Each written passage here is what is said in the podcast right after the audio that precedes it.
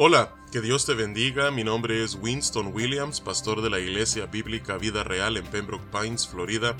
Bienvenidos a otro episodio de Vida Devocional, un ministerio de la Iglesia Bíblica Vida Real, cuya misión es sembrar la verdad de la palabra de Dios en los corazones de los hombres y cosechar vidas nuevas para el reino de Dios. Para más información puedes visitar nuestra página web www.ibvidareal.org o seguirnos en nuestra página de Facebook en arroba ibvidareal. En este día estaremos meditando en el Salmo 65. Este es un cántico de David de solamente 13 versículos y en él vemos nosotros un tema que se distribuye a lo largo del Salmo. Es el tema principal en realidad y ese es la generosidad de Dios.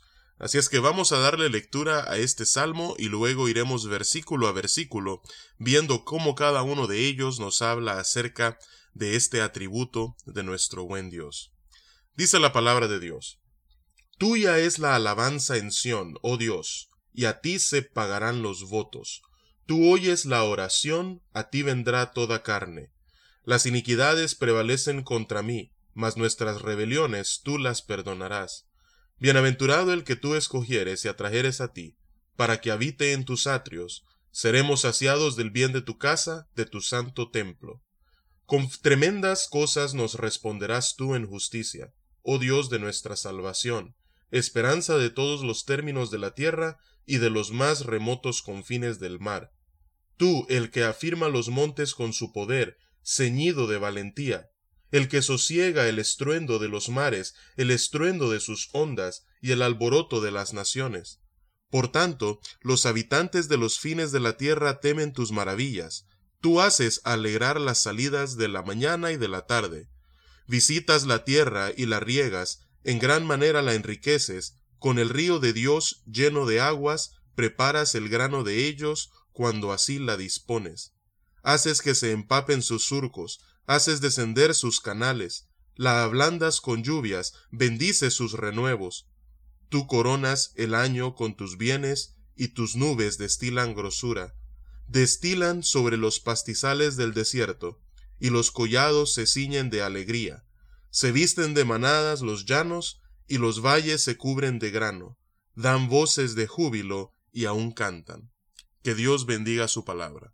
Entonces vemos a lo largo de este salmo cómo se despliega la generosidad de Dios en todos los aspectos de su creación. En primer lugar, David comienza como, con una alabanza. Dice, Tuya es la alabanza en Sión, oh Dios, y a ti se pagarán los votos.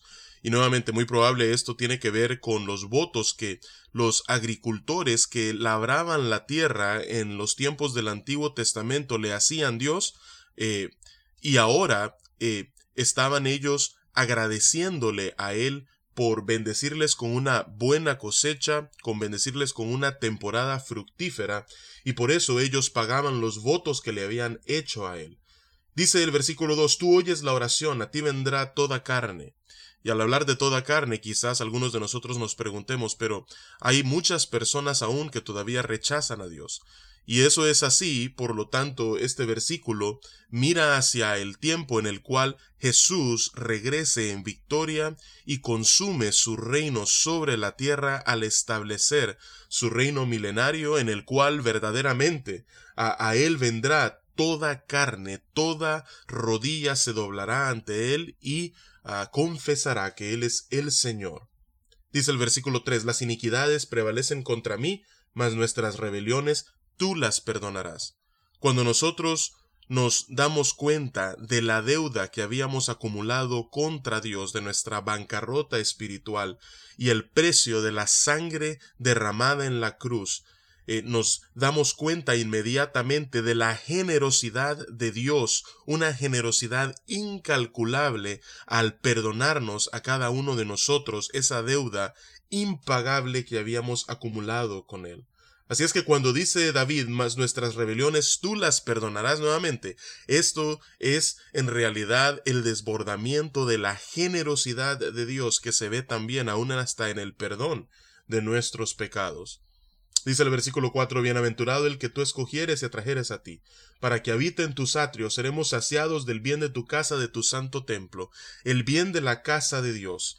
Es para todos aquellos que Él atrae hacia sí, y ese bien viene de un granero inagotable, es decir, es infinito eh, el abastecimiento del bien, de la bondad que Dios tiene para ofrecer Dice el versículo 5, con tremendas cosas nos responderás tú en justicia, oh Dios de nuestra salvación, esperanza de todos los términos de la tierra y de los más remotos confines del mar.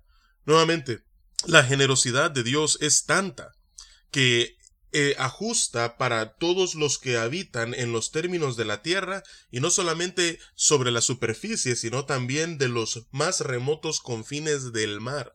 Dios es tan generoso que tiene recursos espirituales y materiales suficientes para todos los que habitan sobre el planeta a quienes Él atraiga hacia sí para bendecirlos, no solamente con la gracia especial de la salvación, sino también con la gracia común que Él da a cada ser que habita sobre este planeta.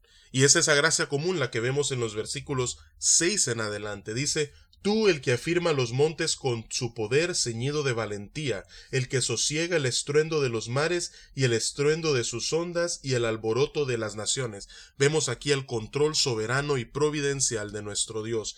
Él está en control en los montes y está en control en los mares. Por tanto, los habitantes de los fines de la tierra temen de tus maravillas, tú haces alegrar las salidas de la mañana y de la tarde, desde los que habitan en el lugar donde el sol nace hasta donde se pone, es decir, desde todos los confines de la tierra, todos ellos se alegran en Dios. ¿Por qué? Porque su generosidad se desborda sobre cada uno de los que habitan en ella. ¿Cómo así? Dice el versículo 9, visitas la tierra y la riegas, en gran manera la enriqueces, con el río de Dios lleno de aguas, preparas el grano de ellos, cuando así la dispones, haces que se empapen sus surcos, haces descender sus canales, la ablandas con lluvias, bendices sus renuevos. Todo esto que ocurre no solamente en el ciclo hidrológico, sino también eh, en lo que es la siembra y la cosecha, todo lo que ocurre en la tierra y lo que la tierra produce es gracias a que Dios lo hace fructificar. Dice el versículo ah, 11 en adelante, tú, coronas el año con tus bienes y tus nubes destilan grosura, destilan sobre los pastizales del desierto y los collados se ciñen de alegría, se visten de manadas los llanos y los valles se cubren de grano, dan voces de júbilo y aún cantan. Desde el fruto que la tierra produce, hasta el alimento y el sustento para las bestias que corren sobre las llanuras, hasta las bestias marinas que navegan sobre los mares, hasta los humanos que disfrutan de la tierra en donde Dios les ha permitido habitar y son alimentados, nutridos y sustentados por ella, todos en la creación gozan de la generosidad y de la gracia de Dios que Él nos muestra al proveer todo lo necesario para que la vida pueda ser posible y sostenible sobre la tierra. Y en eso vemos nuevamente su soberanía, su providencia y su gobierno sobre la creación. Él es no solamente el creador, sino el sustentador. Y como sustentador, Él es generoso. Y todos somos eh, receptores de su generosidad. Así es que vamos a orar y vamos a darle gracias al Señor precisamente por eso, por su generosidad. Padre, venimos ante tu presencia en este día, una vez más, dándote las gracias, Señor, porque tú eres generoso. Te damos las gracias, Padre, porque tú, Padre, cuidas de las bestias marinas, tú cuidas de los animales del campo, Tú haces que la tierra produzca, Señor, fruto, y tú, Padre, sustentas a los seres humanos, Señor, a quienes tú has puesto sobre ella para que la gobierne, para que la sojuzgue, Señor. Así es que, Padre, te damos las gracias porque tu generosidad, Señor, es palpable y cada uno de nosotros, Señor, disfrutamos de ella. Así es que Permite, Padre, que siempre podamos vivir agradecidos, Señor, por tu provisión generosa y abundante para con nosotros. Y es en el nombre poderoso de Cristo Jesús que oramos y te alabamos. Amén y amén. Que Dios te bendiga y con su favor nos encontraremos el lunes.